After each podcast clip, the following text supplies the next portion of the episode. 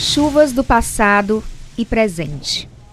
No inverno, em uma noite chuvosa, os sentidos são aguçados e explodem as recordações da velha infância. O chão rachado do sol escaldante virando lamaçal. O cheirinho de terra molhada substituindo o ar quente que queimava as entranhas do sertão. O ruído dos chocalhos dos bichos a correr no terreiro em busca de abrigo. Os cachorros latindo com o vento forte que balançava os galhos secos das carnaubeiras que resistiam a tanta estiagem. Os pingos de chuva tirando o sossego de quem insistia em dormir nas redes da varanda depois de um dia duro de trabalho no roçado. A meninada se deleitando com a novidade e matando a sede com a água de gosto tão peculiar, diferente da água salobra tirada do pote nas horas de sede. Vovô, como todo agricultor grato, com o chapéu de palha na mão e os olhos fixos para o céu, louvando cada gota de bênção que caía do céu. Aquele olhar fixo no infinito parecia tentar desvendar os sinais dos céus para tentar descobrir qual a melhor hora para plantar. A postura dele, ao pé da porta, sempre foi meu grande fascínio. Homem alto, tão robusto, destemido dos males terrenos, tão grato às bênçãos de todos os santos. Durante os dias de chuva, parecia fazer uma conexão com o divino. O ruído dos efeitos sonoros da chuva misturava ao barulho estridente da correria da vovó a espalhar os baldes pela casa para evitar os escorregões. As ventanias do verão tinham removido as telhas do lugar, então ela tinha que agir. Ligeira, certeira para evitar a queda dos netos que buscavam abrigo e aconchego na sua morada. Os espelhos ganhavam lençóis com cheirinho do fundo de guarda-roupa. O medo das trovoadas e relâmpagos sempre foi seu ponto fraco. E eu confesso, herdei esse medo.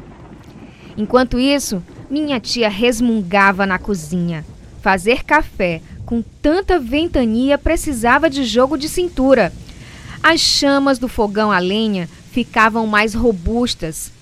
Os pinotes eram inevitáveis a cada chama que subia e queimava as pontas dos dedos.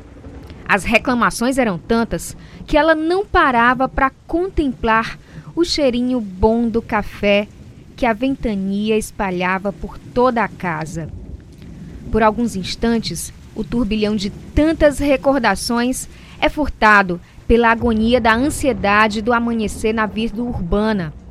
A confusão dos pensamentos só aumenta ao imaginar o caos no trânsito da cidade, os semáforos desregulados, as ruas alagadas, os carros boiando pelas avenidas e o lixo transbordando nas bocas de lobo.